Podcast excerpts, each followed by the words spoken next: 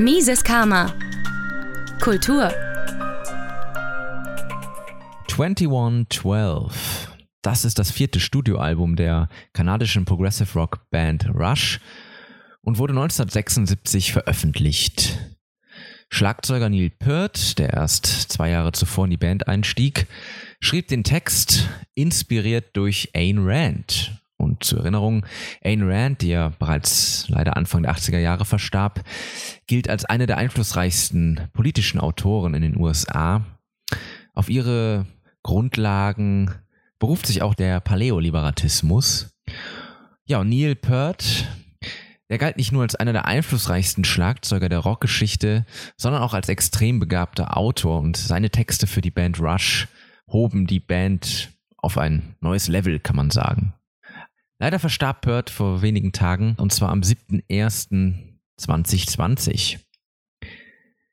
Der nachfolgende Liedtext zum gleichnamigen Titelsong 2112, also 2112, füllt die komplette A-Seite des Albums und hier wird von Gleichheit und Kapital und dem roten Stern gesprochen, somit also klar Bezug genommen auf den Kommunismus und generell kann der Text als ja, Kritik des Kommunismus gewertet werden. Kurz zur Geschichte, der Protagonist lebt in einem Regime, das zwar einen materiellen Wohlstand und Frieden verspricht, aber die Bewohner in geistiger Knechtschaft hält. Das Leben jedes einzelnen Menschen sowie Kunst und Kultur werden durch den Tempel reguliert. 2112 springt hin und her zwischen Tagebucheinträgen des Protagonisten und Erlebnissen, die er hat. Im Nachfolgenden eine deutsche Übersetzung. Erstens Ouvertüre. Und die Sanftmütigen werden die Erde besitzen. Zweitens Syringstempel. Die massiven, grauen Wände der Tempel erheben sich aus dem Herzen jeder Föderationsstadt. Ich war schon immer von ihnen beeindruckt. Zu glauben, dass jede einzelne Facette jedes Lebens von innen heraus geregelt und gelenkt wird. Unsere Bücher, unsere Musik, unsere Arbeit und unser Spiel werden alle von der wohlwollenden Weisheit der Priester betreut. Wir haben uns um alles gekümmert, die Worte, die du liest, die Lieder, die du singst, die Bilder, die deinem Auge Freude bereiten. Einer für alle und alle für ein. Arbeitet zusammen, gemeinsame Söhne. Man muss sich nie fragen, wie oder warum. Wir sind die Priester der Tempel von Syrinx. Unsere riesigen Computer füllen die geheiligten Hallen. Wir sind die Priester der Tempel von Syrinx. Alle Gaben des Lebens werden hinter unseren Mauern aufbewahrt. Seht euch in dieser Welt um, die wir geschaffen haben. Gleichheit, unser Kapital. Kommt und schließt euch der Bruderschaft der Menschheit an. Was für eine schöne, zufriedene Welt. Lasst die Banner entfalten, haltet den roten Stern stolz hoch in eurer Hand.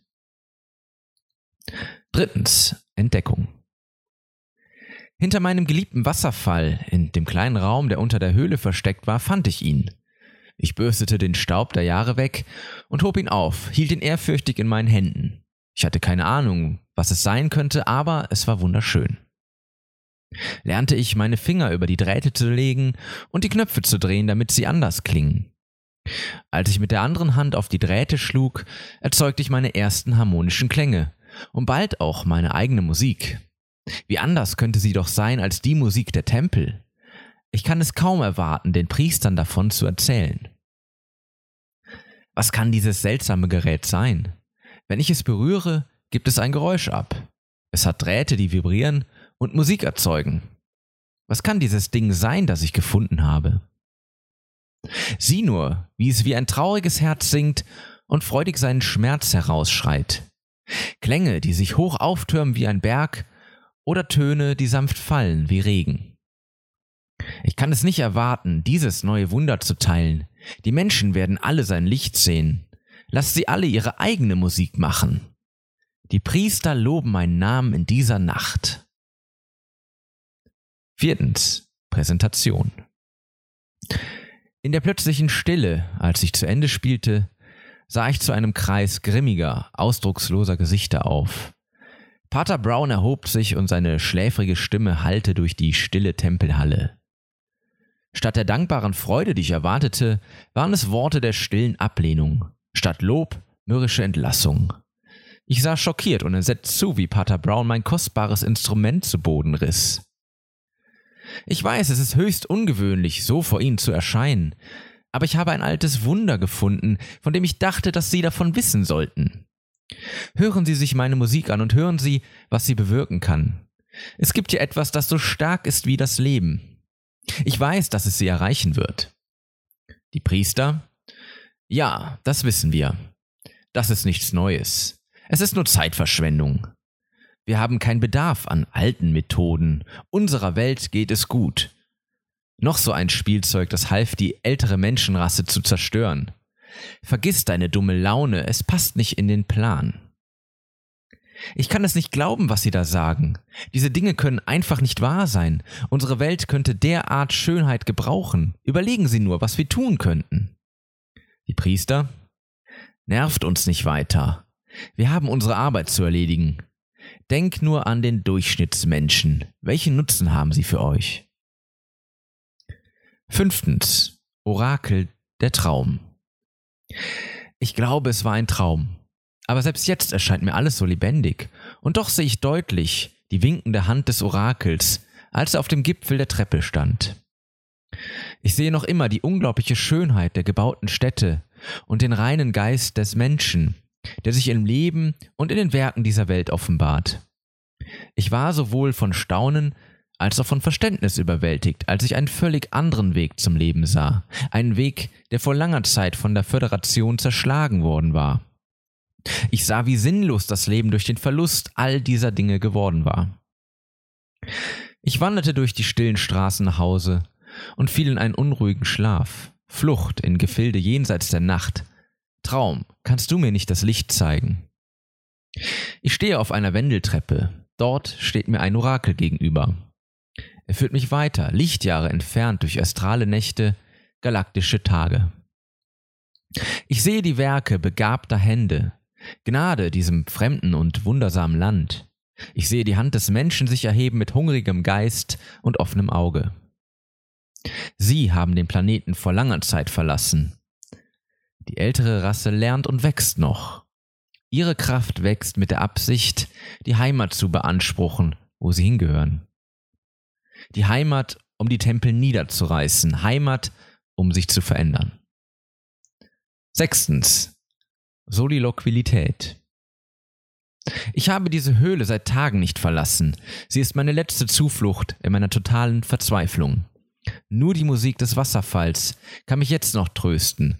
Ich kann nicht mehr unter der Kontrolle der Föderation leben, aber es gibt keinen anderen Ort, wo ich hingehen kann. Meine letzte Hoffnung ist, dass ich mit meinem Tod in die Welt meines Traums gelange und endlich Frieden finde. Der Schlaf ist noch in meinen Augen, der Traum ist immer noch in meinem Kopf. Ich seufze, lächle traurig und liege eine Weile im Bett. Ich wünsche mir, dass er wahr wird, dass er nicht verblasst wie alle meine Träume.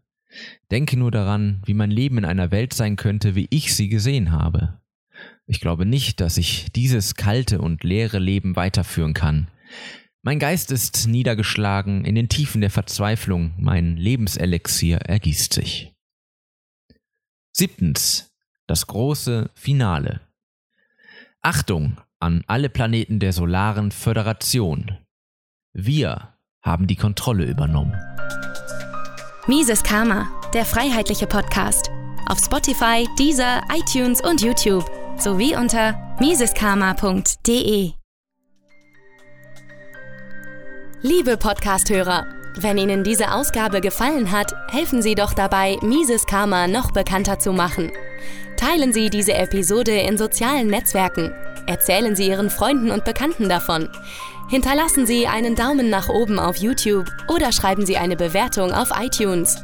Jede noch so kleine Interaktion hilft dabei, den Podcast zu verbreiten. Anregungen und Kritik können Sie über das Kontaktformular auf miseskarma.de einreichen. Vielen Dank!